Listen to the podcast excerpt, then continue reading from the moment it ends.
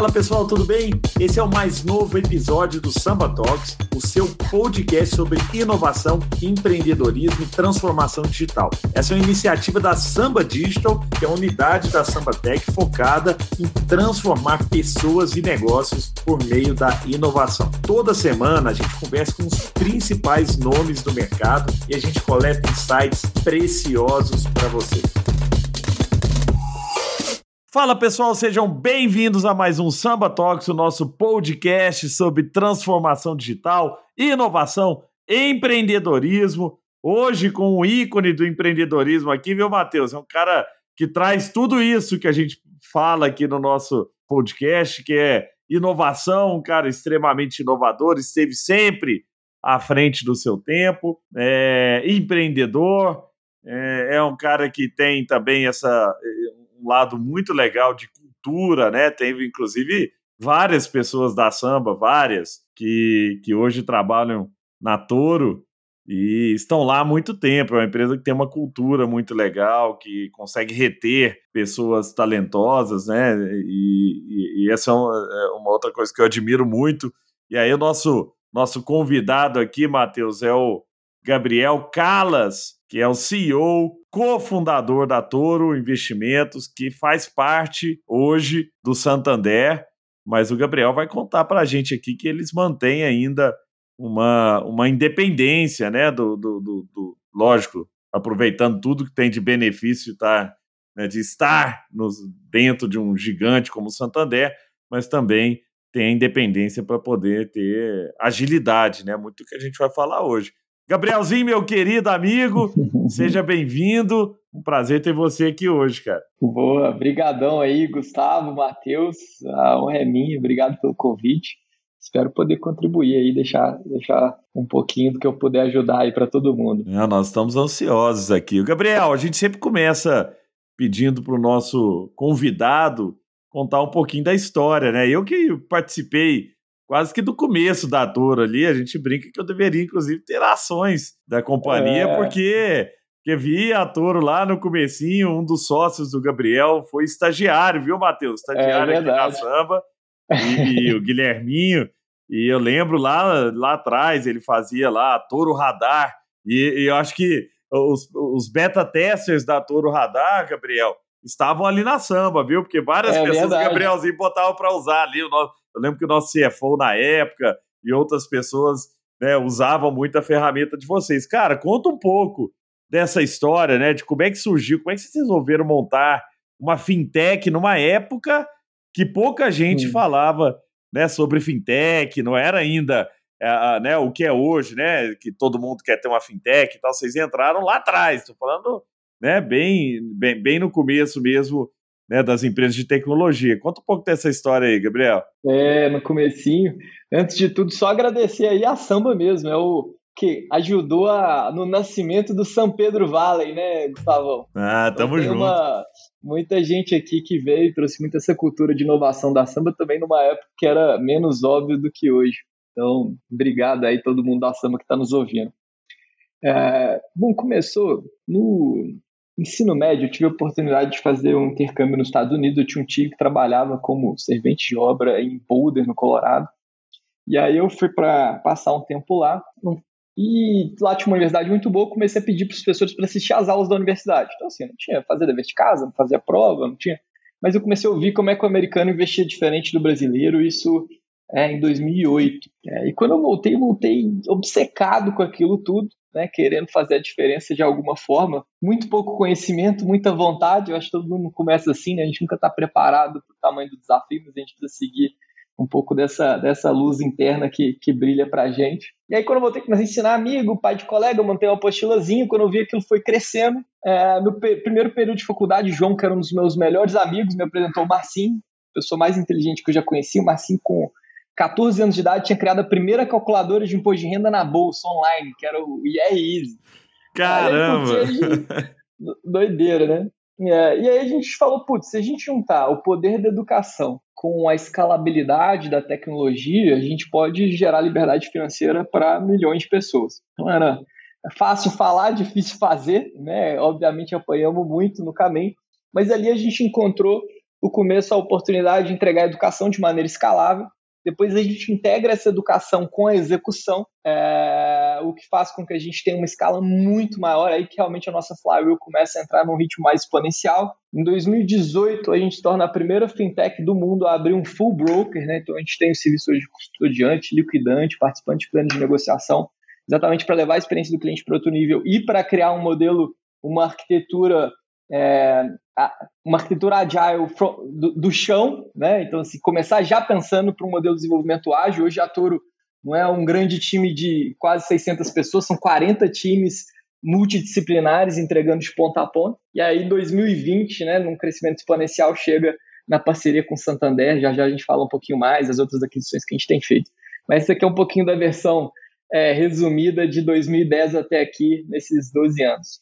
Ô, ô Gabriel, é sensacional né, o, o, o que você está trazendo, né? E, como que você fez, porque fica nítido que a execução muda o jogo, né? É, você foi aprendendo e foi implementando, né? É, queria que você pudesse contar um pouco para gente aqui sobre essa perspectiva, né? De, de, de impacto, né? Quando você foi é, direcionando os, os conhecimentos que você teve para colocar é, em operação, né?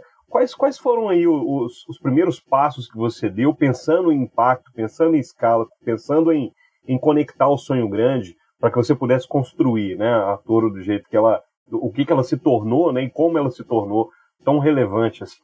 Bom, Matheus, eu acho que a principal fundação de qualquer jornada né, de sucesso, eu acho que é, tem a ver com a humildade. Né? E a humildade a gente não vem com ela, né? A gente está lá andando o tempo inteiro porque todos nós viemos com uma pecinha estragada que é o tal do ego. E ele vai sendo destruído na pancada, né? É, e a gente passou por isso. Em vários, a gente pode falar que de passar o dia inteiro falando de situações muito difíceis, onde a gente achou que estava certo e a gente estava errado. Em algum momento você tem que reconhecer e ao invés de projetar do lado de fora, né, a culpa é da circunstância, a culpa é porque eu não tenho dinheiro, a culpa é porque eu sou jovem, a culpa é porque eu sou menos favorecido você conseguir olhar para dentro né, e, e, e, tentar achar ali a resposta falar: não, cara, estou aqui, as cartas estão dadas, o que eu faço agora? Né? Então, transcender as circunstâncias e não tentando projetar no futuro a solução, né? Um dia, quando eu tiver uma super captação, um dia que eu tiver o produto mais revolucionário, mas qual o próximo passo certo? Né?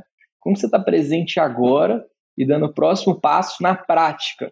É muito fácil a gente se perder em sonhos mirabolantes, em estratégias maravilhosas, uh, e descolar o pé no chão de qual é o próximo passo. Né? Então a gente brinca aqui que a gente foi aprendendo com muita humildade a transformar grandes revoluções em pequenas evoluções todo dia e da construção de um futuro melhor, alegria para ser feliz e trabalhar hoje. Né?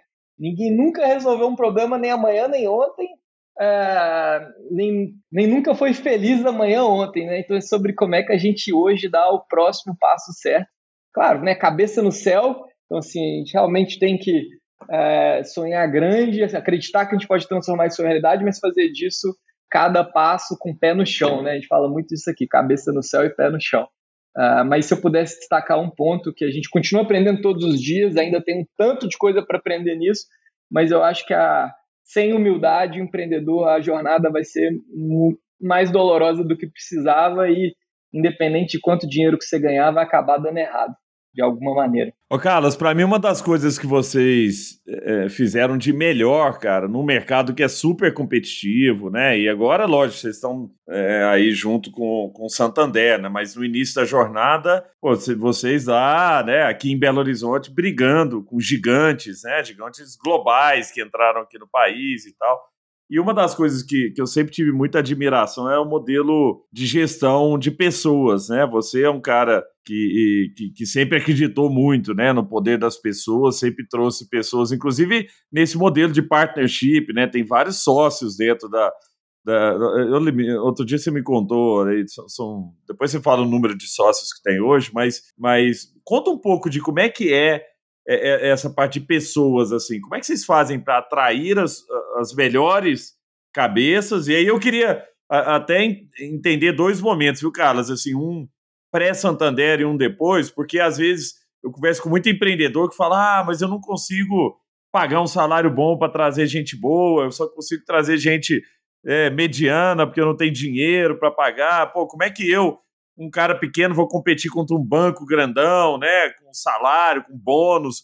Qual que foi a lógica de vocês ali no começo para montar um time é, engajado? E era um time jovem, eu conheci ali é, muitos do, do, do, time conheço, é, e até, né, é um time super jovem, você é um cara jovem também, mas é um, é um time com vontade, com engajamento. Então conta um pouco de como é que é para atrair as melhores cabeças e depois que é a dificuldade, né, que vale a resposta que vale um bilhão de dólares, que é como reter as pessoas num mercado também que está extremamente competitivo. Boa, excelentes perguntas e tentar contribuir com os, os erros e acertos que a gente já teve. É, acho que a primeira coisa, Gustavo, quando a gente olha, tira o zoom e olha para a empresa, ela nada mais é do que uma grande rede de relacionamentos. É, eu brinco assim, a gente, casamento é muito desafiador, né? Todo mundo que está nos ouvindo aí é casado sabe que é muito fácil projetar no outro a culpa e é sempre a solução é mais fácil é pensar em trocar a pessoa, né? É quando, na verdade, todo relacionamento é um convite para olhar para dentro, é um espelho de si mesmo. E quando você pensa numa empresa, eu brinco assim, a Toro é um casamento poligâmico de 600 pessoas, então é feito para dar errado, né?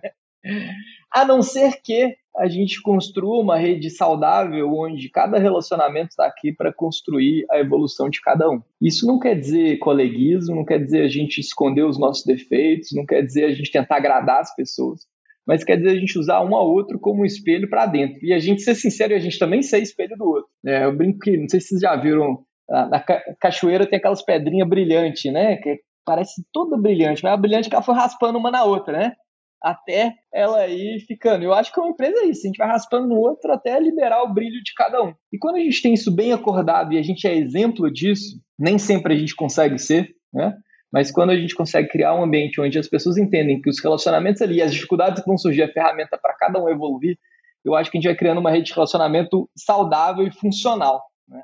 O que não quer dizer que é fácil, que não quer dizer que não tem hora que dá vontade de desistir, que dá vontade de é, gritar, de brigar, mas que faz com que toda essa energia seja aproveitada funcionalmente para a evolução uh, de cada um, né, com essa clareza. Isso na prática é o que? É feedback sincero. Eu tenho combinado com os meus sócios, né, o pessoal muitas vezes pergunta, Gabriel, mas até hoje os seus melhores amigos são quem estão com você desde a, do começo da empresa, né? Obviamente hoje totalmente profissional aqui dentro, mas com uma, um carinho muito grande. A gente nunca dormiu com nada engasgado na garganta. E você criar uma cultura onde as pessoas falam, né, é, e com essa ação de dono de, cara, fale não com o objetivo de reclamar, de aumentar, de piorar, mas com o protagonismo de entender que você, né, ação de dono, cara, com você é, sendo o criador da solução e da melhoria daquilo. E aí isso volta também para essa questão da ação de dono. A partnership da Toro nasceu, inclusive, para tirar o Joãozinho da Samba Tech. Não sei se você vai lembrar, Gustavo. Foi o nosso primeiro primeira estreia da partnership. A gente não tinha como pagar. Na época ele já era metade da nossa, do nosso salário. Joãozinho foi o primeiro desenvolvedor que a gente contratou. É... E aos poucos a gente foi entendendo que nada substitui o poder de um propósito compartilhado, né? que pode ser expressado numa partnership. Né? Hoje nós temos 50 sócios dentro da companhia, mas existe várias maneiras, não precisa ser a partnership em si, não é, não é sobre a ferramenta, é sobre você compartilhar um propósito. Eu digo muito que Uh, se o seu propósito é só por você, se é sobre o Gustavo, sobre o Matheus, sobre o Calas, cara, a gente pode ser inteligente tanto que for, a gente pode ter ido para Harvard, pode ter. É, é igual botar óleo de cozinha no motor de uma Ferrari. Você vai empacar uma hora ou outra. Agora, se é por nós, se é pelo cliente, se é pelo nosso país, se é pela humanidade, a gente tem o poder de transformar as coisas.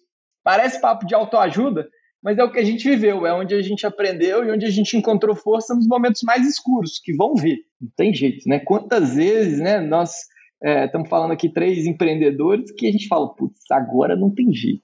Agora, putz, está tudo escuro, precipício, agora a vaca vai para o brejo. E, e, quantas vezes a gente encontrou luz nos, nos, nos lugares mais escuros e nisso? Acho que a combinação de visão de time, que é isso, é um propósito compartilhado, é cada um entendendo que a gente está aqui para se ajudar de um, com um objetivo claro, de maneira prática, né? não é a gente se usar para ser vítima, mas sim para a gente encontrar o criador que tem dentro da gente de uma solução.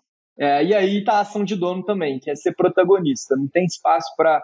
Muleta a gente sempre vai ter, todo mundo tem, né? sem, a, sem desconsiderar que, sem dúvida, tem pessoas que têm uma vida muito mais difícil que a nossa, nós somos super privilegiados, mas, cara, as cartas estão dadas, qual o próximo passo? Né? Inclusive para criar uma sociedade mais justa, onde as circunstâncias sejam mais fair, vamos dizer assim. Né? Mas, perdão, Gustavão, falei muito, mas o ponto para mim no final é, é um pouco disso. E com o último adendo, que é, eu acredito que essas coisas não acontecem com super programas de partnership, com palestras do CEO para a empresa inteira. Cultura é feita no varejo, é, em cada, é nas microinterações, é, é no one-on-one de, de, do, do colega com o outro, entendeu? Não é o um super-herói do CEO que vai dar uma palestra motivacional ou em chamar o não sei quem para dar. Cara, é em cada um. Símbolos são importantes. A palestra do CEO, a palestra de alguém que vai ensinar a gente, que vai inspirar, é super importante. Mas não substitui. Como é que está a relação do desenvolvedor com o designer dentro do squad, onde eles deveriam estar fazendo one on one e talvez não estejam fazendo. Né? O CEO dá uma palestra bonita, mas será que na hora que eles abrir a porta para alguém que está ali do lado, ele vai lá e, e cumprimenta e trata as pessoas de igual para igual, né? E eu acho que esse é o último ponto. Isso só fica de pé a partir do momento que a gente consegue entender, sim, a importância da, de uma hierarquia funcional, da diversidade, né, de valorizar a diversidade e não respeitar ela, mas entender que, em essência, somos todos iguais. Eu falo isso no onboard de ator. Eu faço, olha, eu não sou nem melhor nem pior do que você. Eu sou igual. Né? Igual, mas diferente. Tenho uma responsabilidade diferente, tenho é, pontos diferentes, preciso aprender coisas diferentes mas nós estamos aqui é, de igual para igual para aprender junto, para crescer né, e para encontrar um dentro do outro nesse caminho. Incrível, incrível, incrível. E, e incrível porque você está falando aí sobre preservar a originalidade, né, em alguma perspectiva também das pessoas, tirando delas e construindo com elas e agregando nelas também o melhor, né? Que, que é fantástico isso aí. E, e, aí o programa ele vem para selar o que já está lá dentro, né? É isso que eu estou entendendo que você está falando. Não é bem o programa que faz, mas o programa sela né, o que você já vive é. ali. Né? Ele, ele, ele, sustenta né, aquilo que você já tem e a visão. Então, fantástico. E, e o, Carlos, é, nessa, nessa, nessa construção de times, né, a gente tem aí oportunidade desse desenvolvimento no longo prazo para diversas gerações trabalharem juntas. Né? É, como é que foi para vocês nesse, nesse, nesse tema, quando vocês é, passaram a ter times mais jovens, que têm jornadas às vezes diferentes, né? A empresa tem uma jornada de mais longo prazo, mas a pessoa se vê numa jornada de curto prazo, né? E por mais uhum. que a uhum. empresa tenha para ela, o desafio tenha para ela ali é, uma visão de, de, de, continuidade, mas por algum motivo, né? Ou até motivação, ou até mesmo por, por um jeito de pensar, é, é, essa conexão não acontece. E fica a empresa ali que propõe às vezes um plano, uma jornada de longo prazo, e a pessoa ali que está pensando no, no curtíssimo. Como é que vocês é, organizaram isso na cultura para poder conectar e até, quem sabe, até desenvolver essa visão dessas gerações que estão chegando agora, talvez com jornadas um pouco mais curtas, com a, a, visão total da empresa, que é uma jornada de mais longo prazo. Como é que vocês construíram isso? É, se você puder contar os bastidores aí para nós. Boa, Matheus, acho que aqui também não tem resposta certa, né? Mas é, mas às vezes eu acho que são os exemplos, né? Como é que a gente demonstra essas coisas. Um exemplo legal, o, o Guizinho, que era o estagiário que veio da samba, hoje é um dos maiores acionistas da Toro, né? Eu poderia citar vários outros exemplos. Então, eu acho que assim, a gente não tem que ter a pretensão de que todo mundo vai acreditar na cultura da empresa, de que todo mundo vai estar no longo prazo. O que importa é a gente ter o compromisso com as pessoas que estão plantando com a gente, que elas vão colher com a gente no longo prazo. Né? Então, assim, quando tinha cinco funcionários, nem todo mundo acreditava no que a gente falava, nem todo mundo se inspirava. Com 500, eu não tenho a pretensão de que todos estejam com a gente para o longo prazo totalmente alinhados. Mas faz parte, eu tenho um compromisso com. E sempre bastaram poucos estarem muito alinhados para a gente construir um futuro melhor. É, e eu acho que o ponto aqui também é a gente. Às vezes a gente se preocupa demais em agradar, né, em, em esconder a realidade. Eu acho que quando a gente trata as pessoas com realidade e sinceridade, elas respondem muito bem, inclusive para sair assim, putz, vai ter hora que o, o, o, momento da empresa e da pessoa vai desencontrar, né? E a gente não deveria forçar para que as coisas é, delongassem mais do que o necessário. Então, acho que talvez seja um pouquinho disso, respeitando o prazo de cada um. E, e eu acredito que todo mundo sai de algum jeito maior, né? Se a gente trouxe uma pessoa, se ela aceitou, os dois escolheram mutualmente estar ali naquele projeto, não vai durar tanto, mas praticamente todas as experiências que eu vi, a gente sai com alguma contribuição para ambos os lados. Ô Carlos, o, você está num, num, mercado que é extremamente regulado, né? Eu estou em, em board de empresas grandes aí, vejo é, é, como muitas vezes a gente coloca dificuldades, né? E, e até a minha função nesses boards, Carlos, tem sido uhum. trazer essa cultura empreendedora, que é, cara, né, tô em empresa que tá tendo que, que fazer corte e, e, o executivo não sabe trabalhar com restrição. Foi, cara, esse é o mundo do empreendedor. O empreendedor vive com restrição. É o tempo inteiro você tá olhando, pô, não tem dinheiro para pagar isso, não tem dinheiro para fazer, né? E, e, uhum. muitas vezes no, no, nas grandes empresas você tem essa mais tranquilidade, né? Ou ah, tem budget, tem dinheiro para caramba, consigo contratar uma agência top, consigo contratar um executivo top e tal.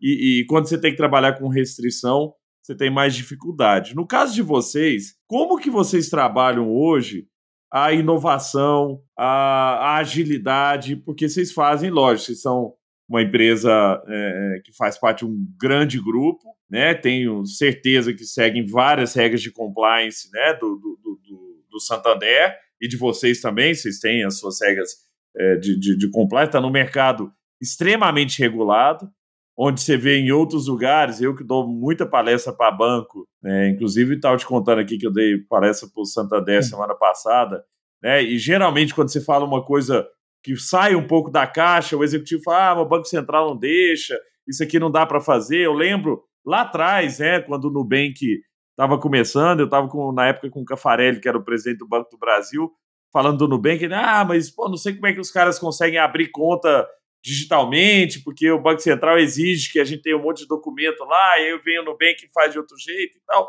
E, na verdade, essas empresas, né, e a, e a Toro é assim, tem esse perfil de, de, de, de testar, de provocar, né? E tenho certeza que vocês têm essa, esse diálogo também com o Banco Central, com o regulador, né? Mas como é que funciona é, é no dia a dia a, opera, a, a inovação? E aí, quando eu falo inovação, é o que sai da operação. Eu entendo que vocês Boa. são muito bons operacionalmente, mas como é que você testa hipóteses diferentes? Como é que você valida coisas que às vezes pouca gente no mercado fez? Eu vejo muito uma combinação, Gustavo, de, de um lado mais soft de cultura, né? Então, uh, uma cultura de saber, de não colocar muleta, porque esse é um ponto, né? Aqui na Torre já aconteceu mil vezes, ah, não, mas o a CVM não deixa, porque precisa. Beleza, onde está isso? Ah, deixa eu ler aqui qual que é a regulação que fala disso. Então, assim, eu acho que é uma cultura de, de sair do status quo e de, de, de querer fazer diferente, né? De, de aceitar estar no front de inovação, de poder errar mas é um errar diferente, né? É, é uma cultura que precisa viver na interseção da confiabilidade e do desafio o tempo inteiro. Porque assim, eu preciso ter uma cultura, uma cultura onde se pode errar, mas pode errar pequeno. Eu não posso errar o meu balanço que eu mando para o Banco Central. Eu não posso errar em cybersecurity. Eu não posso, né? Então, como é que você vai criando essa cultura de entender a responsabilidade com a inovação? Ah, e onde você dá espaço para testes, testes pequenos, uma visão mais de negócio de métrica do que de task, né? E acho que aqui dá, dá, dá para entrar em outra conversa mais profunda. Ô, Carla, só, só um ponto em cima disso aí que eu acho legal é que, para mim, né, o, o, sinônimo de empresa, sinônimo de empresa que, que tem esse perfil de, de errar, experimentar o tempo inteiro é o Google. E aí, um dia eu conversando uhum. com um cara no Google nos Estados Unidos, ele falou: Cara, não, não, não, Gustavo. O time que mexe em busca do Google, lá no search, é um time de 15 pessoas, cara que põe a mão naquele treco. É assim, ninguém põe a mão, porque não, ali não pode errar. E é o que você está falando. É. Tipo assim, o Google Sim. sabe onde ele pode errar. Agora, quantas vezes você já viu o site do Google estar tá fora do ar? Ou quantas vezes você foi Perfeito. entrar no Gmail e, e, e, tinha caído, né? Então, ele sabe onde fazer experimentação, porque às vezes a gente acha isso. Pô, tem que experimentar é. em todo lugar. Não, cara, assim, protege Sim. o seu core, protege o que é o que é importante, né, que é o que você está trazendo, cibersegurança, por exemplo, para vocês é super relevante, e experimenta aqui em volta, né? Sim, e, e acho que isso muito você falou assim, Agile não é bagunça. A, a, inovação não quer dizer que a gente é um pensando, não, né? A gente tem que ter metodologia, tem que ter time, e, e é isso que você falou, assim. É, a gente faz todo dia em torno de 20, 30 deploys em produção. Agora, um deploy no sistema de gerenciamento de ordem da corretora, você não faz nunca durante o dia. Né? E aí, até aproveitar essa deixa para vir para a parte mais hard, de não adianta você querer ter uma cultura ágil, você ter dezenas de times fazendo evoluções em produção, se você não tem é, uma estrutura de arquitetura de microserviços, se você não tem teste automatizado, né? se você não tem uma organização clara de ownership, se você não tem train release. Então, assim, é, e aqui sem entrar no tecnismo demais, que também nem, nem é minha praia, mas o ponto é, você precisa de infraestrutura. Então, acho que é uma combinação de cultura, de capacidade de execução e de infraestrutura que precisa ser construída, com uma cultura que permita isso acontecer e que viva na interseção. Eu brinco que até, 2000 e, até 2018, quando a gente abriu a corretora, a gente fazia videogame. E de 2018 para frente, a gente teve que aprender a fazer avião, que é ser instituição financeira. E eu brinco fazer um deploy num PlayStation é muito diferente de fazer um deploy num Airbus. E nós tivemos que derrubar uns cinco aviões de teste para aprender. Mas aos poucos a gente foi entendendo que existe essa interseção de inovação com confiabilidade. Dizer que porque eu sou uma instituição financeira, porque eu sou regulado, eu não posso ser rápido, eu não posso testar, eu não posso. Eu acho que é mais uma daquelas nossas armadilhas de projetar na circunstância externa, o que na verdade é uma responsabilidade nossa de encontrar esse caminho. Mas não adianta eu tentar encontrar esse caminho nem na cultura, só na cultura, só. É, ah, não, agora eu tenho OKR, agora eu tenho um. Quantas vezes a gente hoje ouve, né, Gustavo? Não, minha empresa é 100% ágil, eu tenho 30 mesas ágeis. E na verdade você vê só uma grande waterfall fantasiado de. É, então acho que chegar nessa. E são poucas, aí sim tem um desafio, né? Essa, esse true agile, vamos dizer assim, onde você tem essa interseção, tem entrega e tem todo mundo olhando para resultado. Porque as armadilhas são muitas aqui, né? Tem outra armadilha que é, putz, olha só que legal, nós estamos testando um tanto de coisa diferente. Gente, ideia diferente existe para gerar resultado diferente. Nada é legal só porque é diferente. Quantas vezes a gente viu, às vezes, o time se perdendo num lugar de querer fazer uma coisa super inovadora, vendo qual o problema real da companhia ou do cliente que está resolvendo, né? Então, manter e sempre transformar grandes revoluções em pequenas fatiazinhas, né? A gente brinca aqui na Torre que é o seguinte, não pode existir nenhum projeto na empresa que dure mais de 15 dias. Ah, não, mas tem aqui uma coisa que é evoluir. Ah, o sistema de não sei o que, que tananana. beleza. Como que você quebra esse projeto que pode ser de 10 anos de ter alguma entrega e produção nos próximos 15 dias? Porque volta para o negócio da humildade. A gente tem a humildade de que tecnologia não cabe dentro da cabeça de ninguém, é uma coisa muito complexa, muito abstrata. Então, se a gente não diminui pequenas entregas para reduzir o risco e aprender, não adianta, não vai, não vai chegar em lugar nenhum. Né, eu brinco outro dia, ah, uma pessoa de uma grande empresa me apresentou um projeto super bacana, maravilhoso. Perguntou, o que, que você acha? Falou, eu acho que vai dar errado, com certeza. Ah, por que a feature tá errada? Não, porque a próxima entrega é para daqui um ano e meio. É, é, óbvio, ou daqui, daqui um ano e meio. Primeiro, ninguém consegue acertar com essa precisão. Segundo, o mercado vai ser outro, o seu requisito vai ser outro, né? Então, eu acho que é um, um pouquinho disso tudo. Com a Samba Digital, você pode desenvolver novas capacidades digitais, projetos e produtos customizados e que vão agregar muito valor à experiência do seu cliente. Acesse o nosso site para saber mais sobre as nossas soluções. Eu participei de uma mesa redonda sobre NFT e, e blockchain e, e, afins, né? Metaverso e tal. E para mim, né, o que eu trouxe lá é exatamente o que você está falando, né? Assim, no final, esse tipo de tecnologia só vai sair ali dos. A gente está no early adopter ainda, né, para esse tipo de tecnologia. Ele só vai atravessar o abismo, que é aquele livro, né, atravessando o abismo, se tiver simplicidade, se for simples. Enquanto o blockchain for complexo, enquanto né, meu pai não souber como bom, é, comprar um NFT, por exemplo, você tem que ter uma carteira no MetaMask, sei que e tal.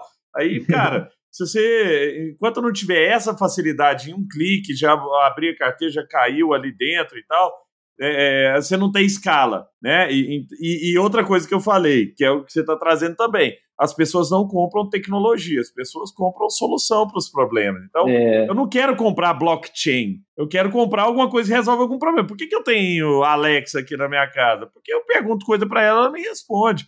Não é pela tecnologia, eu não comprei um treco que que tem uma tecnologia de voz com inteligência artificial. Você não usa o Waze porque ele tem analytics que calcula não sei quantos mil dados em tempo real. Então, não, você usa o Waze porque ele te leva pelo melhor caminho e o caminho mais rápido, né? Então, é, e, e essa, é, e, e, essa é uma complexidade, Carlos, para o time de tecnologia.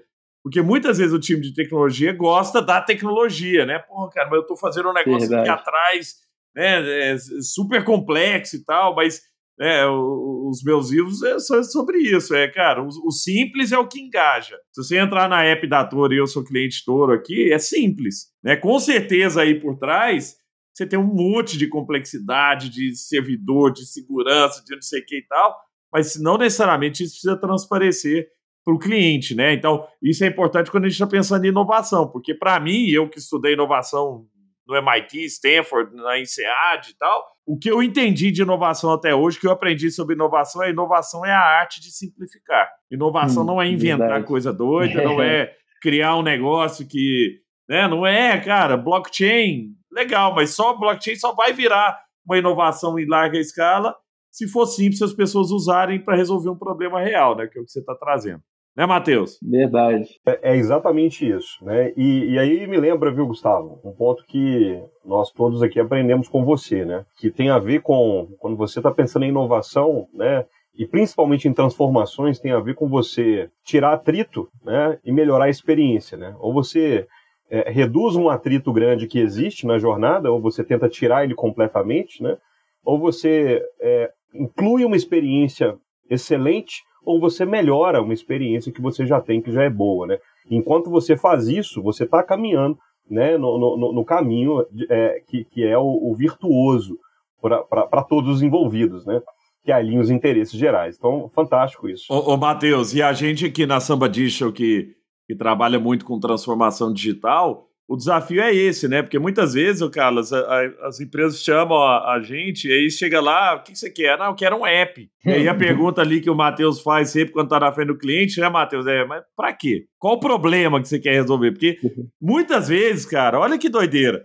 Tem um, um cabeleireiro meu que na pandemia, o cara corta meu cabelo aqui, na pandemia, ele falou, pô, Gustavo, tô atendendo em casa, pelo WhatsApp, ele mandou uma mensagem, foi legal, Brunão. Vem aqui e tal, sábado, ele veio aqui em casa sábado, marquei com ele, veio aqui, paguei depois pelo PicPay e tal, agora ele tá aceitando Pix, pô, genial, cara. E o cara tem uma inovação que é o seguinte, ele vem na motinha dele, chega aqui com a mochilinha, cara, com, a, com uma, na verdade, com uma malinha, ele abre a mala e desmonta um salão ali. Tem espelho, tem o equipamento dele todo ali dentro, tem luz dentro da mala e tal, legal pra caramba. E deixa limpinho e tal, pô, genial. A segunda vez que eu fui marcar com ele, ele falou assim: pô, Gustavo, tem uma novidade. Ele é um cara empreendedor pra caramba, assim, inovador. Ele falou: pô, Gustavo, eu tenho uma novidade. Agora eu criei um aplicativo. E aí você pode marcar pelo aplicativo. Eu falei, beleza. Aí na hora que eu fui baixar o aplicativo, eu falei: hum, cara, o Brunão errou. Ele errou porque ele adicionou mais tecnologia do que era necessário. Do que precisava. É, pô, agora eu tenho que baixar um app, colocar meus é. dados dentro do app, colocar dado de cartão de crédito botar meu endereço lá para um negócio que era assim, Brunão, você consegue vir sábado aqui? Consigo, beleza. Né? Então, o, a atenção que a gente tem, tem que ter é exatamente essa, assim, poxa, eu vou ser um, né, um empurrador de tecnologia ou eu vou ser um cara que resolve problemas, né? Porque muitas vezes o WhatsApp resolve seu problema. Uhum. Falo que hoje 60% da venda digital da CIA é o WhatsApp, 60%, né? Dado público, aberto isso aí. Então, a gente pode pode pensar né, que usar tecnologias é, ajudam muito, mas a gente tem que saber até que ponto eu estou usando para, que é o que o Matheus falou, para reduzir atrito, ou até que ponto eu estou adicionando um atrito novo, porque, putz, hum. é mais um aplicativo, mais um cadastro que eu tenho que fazer. Exato. E onde é que você acha, Gustavo, que é a virada de chave na cabeça, principalmente assim, quando você olha para uma empresa maior, mais tradicional, que tem transformação digital, que hora que você acha que a luz liga disso, de de pensar simples, né? De tentar usar a tecnologia. Não é porque eu estou usando tecnologia que tem que ser complicado, tem que ser grande, tem que ser caro. Na hora que começa a apanhar, Carlos. É, é, a inovação, em todos os momentos da nossa história, a inovação vem em tempos de crise. Eu tive a uhum. oportunidade uma vez de ter aula com um diretor de, de PD da NASA. E ele falou que os momentos mais inovadores da NASA foi quando eles tiveram corte de orçamento. Ele contou uma história lá que falava o seguinte: ele falou, pô, eu, tinha um orçamento super restrito, né, num determinado momento da, da, da, da história lá para PD. E aí ele falou, cara, eu tinha que fazer uma impressora 3D que funcionasse em gravidade zero. E aí ele contando que se ele tivesse dinheiro, ele gastaria fácil 100 milhões de dólares para fazer uma impressora 3D. Ele falou, cara, eu ia montar um time com o pessoal de Israel, com a turma do MIT, um pessoal de né, de, de, de Stanford e tal, montar um laboratório aqui, 100 milhões de dólares, eu fazia impressora. Já que eu não tinha dinheiro, eu chamei uma startup que já fazia impressão 3D, botei os caras dentro de um laboratório de impressão 3D lá no Ames Research na Califórnia,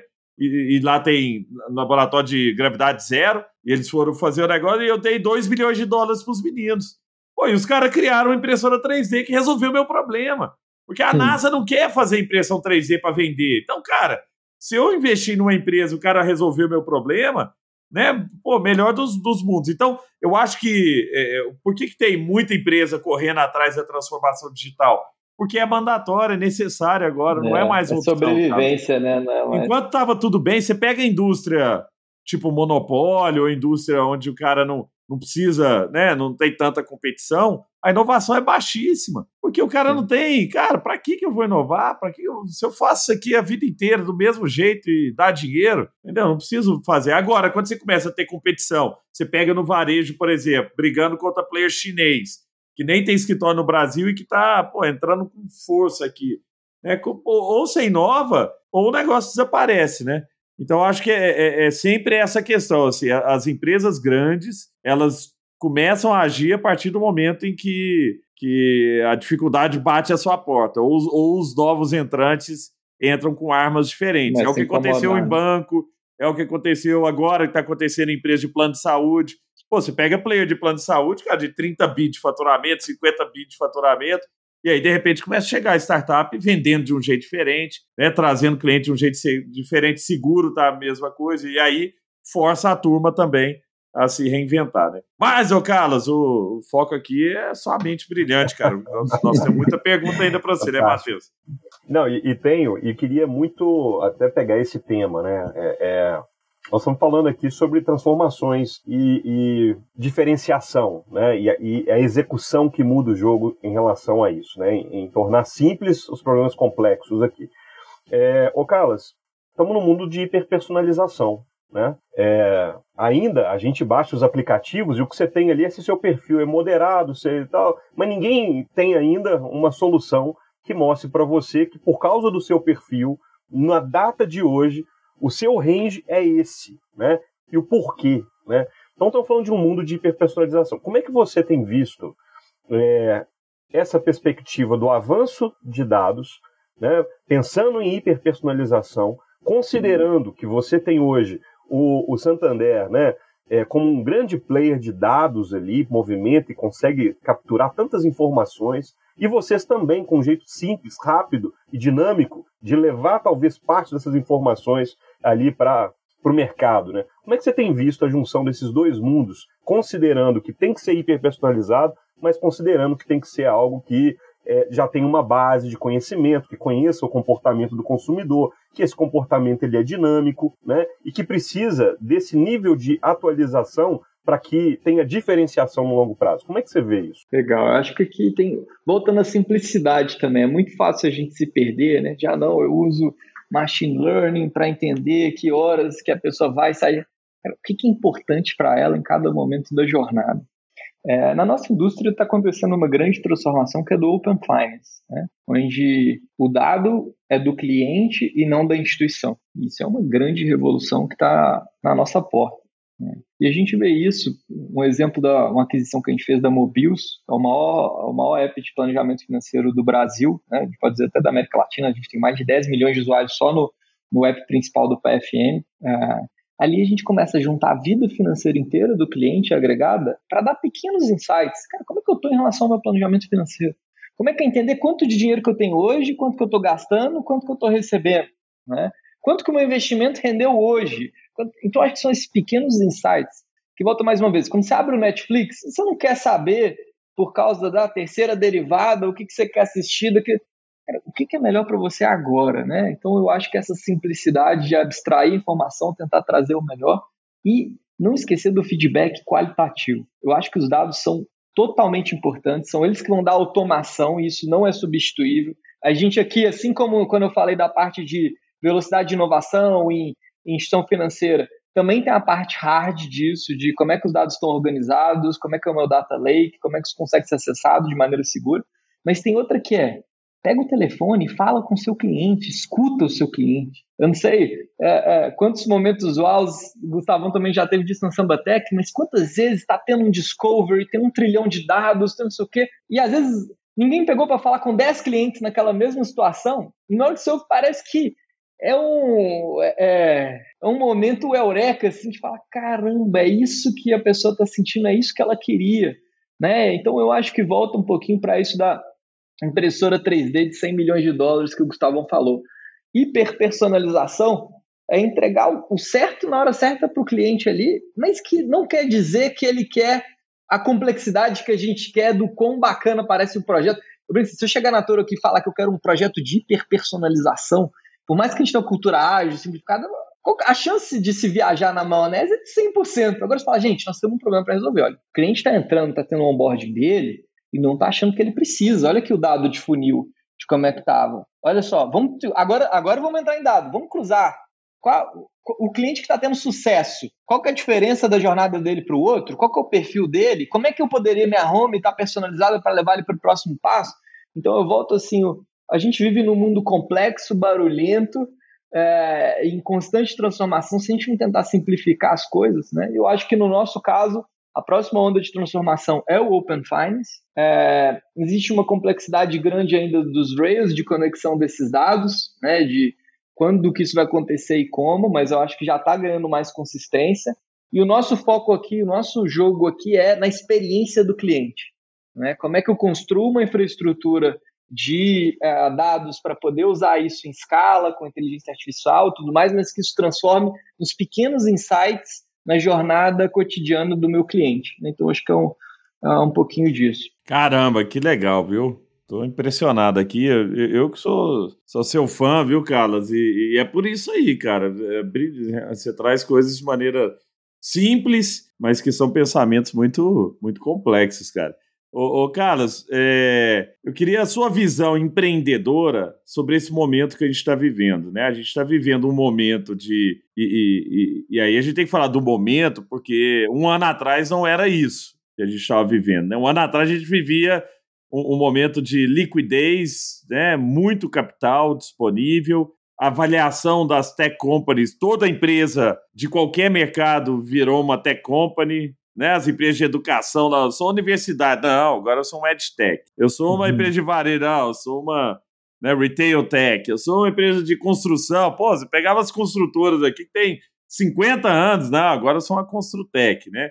E por quê? Porque o tech necessariamente aumentava seu múltiplo. Eu, eu lembro de ter. Eu participei por um ano de um conselho de uma empresa lá do sul de construção grande, pré-IPO, e que o sócio queria que queria que a empresa fosse tech. E a empresa era a empresa mais conservadora e tradicional e zero tech que eu já vi na vida, assim, não tinha nem ERP direito. E, e o cara queria ser uma Construtec, se vender como uma Construtec e tal. E a gente foi fazer um roadshow pelo mundo aí, porque ele queria fazer a IPO na Nasdaq e tomou bomba. Todo mundo viu que ele era uma construtora. E não tem problema, mas o problema é você querer se Sim, vender assim. É... Mas, mas, mas eu queria, voltando aqui para a pergunta, entender o seu ponto de vista em relação ao que, que deve acontecer agora, porque com juros altos é menos dinheiro para capital de risco, por exemplo, mais dinheiro em renda fixa. Né? E isso diminui o dinheiro que as startups tinham. Como é que você acha que vai ficar esse mercado? Que tipo de empresa que você vai você acha que vai continuar, por exemplo, no mercado, nas fintechs, né? Que tinha, tem uma abundância gigantesca, cara. Tem fintech, todo dia aparece uma fintech nova. Será que isso vai continuar? É sustentável? Essas empresas são sustentáveis? Ou vai dar uma limpa?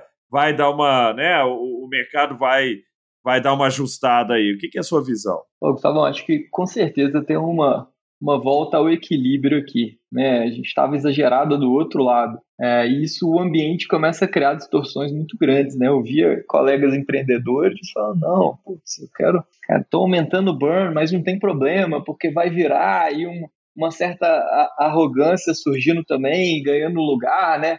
Você investindo mais em, é, em métricas de vaidade do que o que está no seu bottom line, né? É, e aqui eu tenho muita gratidão da gente ter nascido, eu acho que É, a gente é, é, novo, eu mais novo do que o Gustavo, apesar de não parecer, né? Meu cabelo aqui, vocês podem marcar. A próxima vez que eu vier, ela vai estar tá aqui. Vai, a testa vai ter crescido. É. Mas a gente nasceu numa época que a palavra fintech nem existia e que o empreendedor tinha que vender o almoço para pagar a janta. Então, assim, o pessoal fala marketing de performance. Marketing de performance não era. Marketing de performance era necessidade. Eu gastava marketing hoje, ele precisava voltar em um mês. Se ele voltasse um mês, a gente quebrava. É, a gente foi bootstrap até 2017, quando a gente decide abrir a corretora, e aí a gente tinha uma mudança de ciclo, né? Na época a gente tinha uma conexão com uma corretora grande, a gente ia deixar de ter esse fluxo de caixa e tudo mais. É, mas então a gente criou uma cultura onde é resultado. Ideias diferentes existem para gerar resultados diferentes. E o resultado diferente não pode ser ficar bonito, é, ter. É, não, o resultado diferente é para o cliente, para a companhia, para o colaborador, para a sociedade. Né? Então, eu acho que tem um retorno às médias aqui da gente uh, sair um pouquinho do, do mundo da lua, né? Quem ainda não assistiu a, a série do We Crashed na, na Apple TV, recomendo aí, já fazendo o, o merchan. É, óbvio que é um exemplo extremo, mas você vê disso acontecendo no, nos pequenos momentos. Então, acho que é um, é um momento de reagir rápido, é, de se preparar para o pior cenário, né? Acho que a gente tem um cenário macro ruim e em deterioração. A gente está passando por uma crise que é diferente das outras em certa medida, porque ela é colateral dos remédios que a gente usou, né? É, desde 2008 aí, de uma expansão fiscal, monetária é, sem precedentes. Então, é uma crise diferente, grave, mas igual. Igual em qual sentido? Vão sobreviver os que reagirem rápido, os que dividirem a realidade com seus colaboradores, os que tiverem pé no chão e humildade de entender que, é, que a gente precisa construir um negócio que crie valor. Né? E gerar valor não é só gerar valor para o PowerPoint, é gerar valor para o cliente, gerar valor para o acionista, gerar valor para o colaborador. É... Então, acho que é um pouquinho disso. Eu acho que vão ter empresas que não vão sobreviver. Né? Eu vejo mesmo no nosso mercado. Você é de tech, é, os exemplos de tech que você falou são famosos, fintech, então todo mundo é fintech. Porque toda empresa que você tem que já é tech pode ser depois um fintech, né? Pode ser. É, Se você puser um, é, um, crédito ali ou um cartão, é, um virou crédito, uma fintech. vende Bitcoin, pronto, agora é uma, uma fintech. É, cara, vai ter uma, eu acho que vai ter uma grande limpa, como já aconteceu em outras vezes. E essa é outra brincadeira, assim, apesar a gente tem uma história nova de 12 anos, mas a gente, cara, a gente começou com o pior mercado dos últimos 20 anos pela frente, né? Bolsa andando de lado, a gente tem, depois 2000, 2000, 2016, 2017, muito complicado, é, 2014, então passamos por vários momentos aí onde quando a gente começou, nem o pessoal reclama de acesso a capital, né, Gustavo? Quando a gente começou, nem tinha existia venture capital no Brasil, cara. Primeiro, primeiro capital que eu recebi foi um empréstimo que a gente vem de uma família de classe média, é, onde meus pais tiveram que colocar um apartamento que a gente morava de garantia para pegar o empréstimo é, no banco. Então, assim, é, começamos a empresa com o dinheiro do ônibus que a gente economizava. Então, óbvio, não quero. A nossa história não é melhor nem pior, é só a que a gente viveu, mas eu acho que também não é ah, agora porque o juros é alto, não tem mais como empreender. empreender. Pelo contrário, eu acho que isso é, separa o joio do trigo e eu acho que cria oportunidade, porque ter capital massivo vai deixar de ser uma. Um, eu brinco que é quase um doping, né? A gente estava vivendo numa Olimpíadas que estava cheio de gente chegando com anabolizante tomando, e, cara, você pedalar do lado de alguém que tá, tá tomando anabolizante é mais difícil do que agora que parece que estão proibindo, né? Na hora que você tem um juros de dois dígitos, uma inflação persistente global, um, um cenário de aperto monetário é, numa escala que a gente deveria ver, e se a gente não vê, talvez o problema seja maior ainda é, na, na próxima esquina, eu acho que vai ter um ambiente mais equitativo para que os bons empreendedores né, consigam sobressair. Aqui, quando eu falo bom empreendedor, não é só quem tem empresa, não, viu, gente? Empreender, onde, onde você estiver, empreender olhar para o mundo e acreditar que é, você pode encontrar dentro de você a força para fazer ele diferente. Né? Você pode ser um funcionário público, você pode ser é, um professor, você pode ser um, empresário, você pode ser é, um desenvolvedor ou um analista de investimento, não importa. Né? Você olhar e falar, cara, posso fazer diferente. Né? Então, acho que é um pouquinho disso. É, e, e, isso deu uma inflacionada grande no mercado, até em mão de obra, né? Porque é, as empresas não estavam olhando para baixo e a gente via isso, cara. Assim, um monte de empresa entrando é, com um custo lá em cima e o cara nem aí com o custo, porque ele queria só aumentar a receita independente Sim. se ia sobrar alguma coisa lá embaixo, né? E na maioria dos casos não, não sobrava, né? O que eu vi de desenvolvedor, desenvolvedor júnior saindo para ser especialista sênior em empresa da moda, ganhando quádruplo. E eu falava com o pessoal, olha, você tem que ir, não tem o que fazer.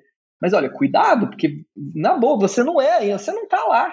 Você está queimando etapa, né? Então, assim, tem essas distorções que eu acho que é ruim para todo mundo e que vai voltar à média. E, e, óbvio, né? Com certeza isso vai ter colaterais que não são desejáveis, vai gerar sofrimento, mas eu acho que faz parte da, de um caminho de retorno à média. É isso. Muito legal. Matheus, muitos aprendizados aqui hoje, hein? Muitos aprendizados aqui com o Carlos, né? O Carlos, gente que faz, né, Carlos? que, que é. pensa no princípio do cliente, resolve os problemas, inspira pessoas e é consistente no que faz. Eu estou muito animado com muitos insights aqui que eu aprendi com elas hoje. Ah, valeu, Matheusão. Agora, a aula mesmo é a que o Gustavo me dá no tênis, sábado. É, isso, isso é verdade. Ah, isso é verdade. É aula, é só aula, aula particular. Só, aula particular. Só jogadas nível Roland Garros. É, ô, ô, Carlos. os vídeos aí vai viralizar, né, cada jogada que. É o tênis dos falar. empreendedores, viu? É. São vários empreendedores aqui. E aí que você vê, né, que é aquela, aquela história, né, Carlos? Você tem que focar no que você é bom. Porque se a gente fosse é. viver do tênis, passaríamos, passaríamos dificuldades, meu amigo. Passaríamos dificuldades. É, mas, ô, Carlos, foi muito legal esse bate-papo, um bate-papo que a gente gosta aqui, que é kimono aberto né, onde você trouxe é, desafios, trouxe acertos e aprendizados também, né? O que a gente gosta de compartilhar aqui com as pessoas que não estão nos, que estão nos ouvindo é isso, assim. Primeiro essa, né? O que eu, que eu gosto muito dessa dessa lógica do empreendedor que você trouxe aí, que não é só o empreendedor que monta a empresa, né?